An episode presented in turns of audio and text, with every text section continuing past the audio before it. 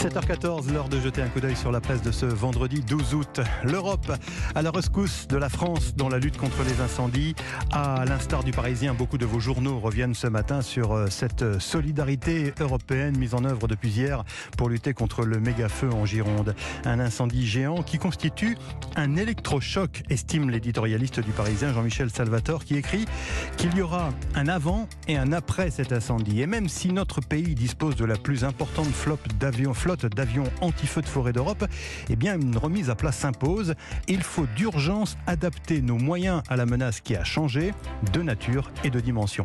En attendant, il faut aussi euh, d'urgence trouver davantage de volontaires pour les pompiers. Déclaration au Figaro d'Olivier Richefou, le président de la Conférence nationale des services d'incendie et de secours. Trouver plus de main-d'œuvre, dit-il, lancer des campagnes de communication et regagner 30, 40, voire 50 000 sapeurs-pompiers volontaires, comme le préconise d'ailleurs la Fédération nationale des pompiers. głupie.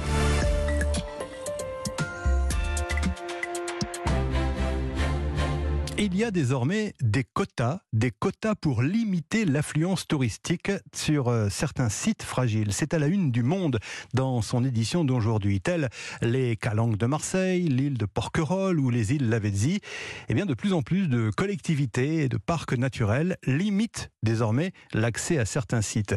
Des réservations sont nécessaires pour diminuer l'impact sur la faune et la flore et offrir un tourisme plus qualitatif, écrit le journal. On est en fait dans une tendance générale qui fait passer la protection de l'environnement avant la liberté de circulation. D'où, par exemple, eh des systèmes de réservation, car après tout, explique le président du parc des Calanques, il peut y avoir un permis de visite pour une œuvre naturelle, comme on réserve pour euh, admirer une œuvre culturelle dans un musée.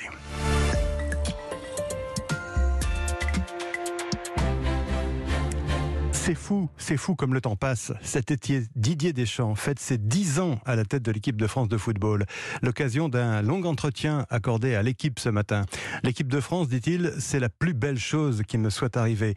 129 matchs à la tête des Bleus, 80 victoires, dont la plus belle évidemment en 2018 avec un titre de champion du monde, 27 nuls et 19 défaites.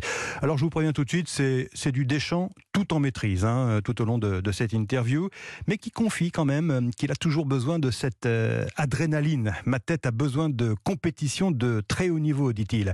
Et il avoue eh bien qu'il lui arrive de se dire le matin que bien qu'il est un privilégié. J'ai toujours eu conscience de ma place et de ma chance, dit euh, Deschamps. Alors après dix ans, l'équipe évoque quand même le sujet sensible, celui de son prochain successeur, éventuellement Zinedine Zidane. Ça fait huit ans qu'on vous en parle, risque Vincent Duluc.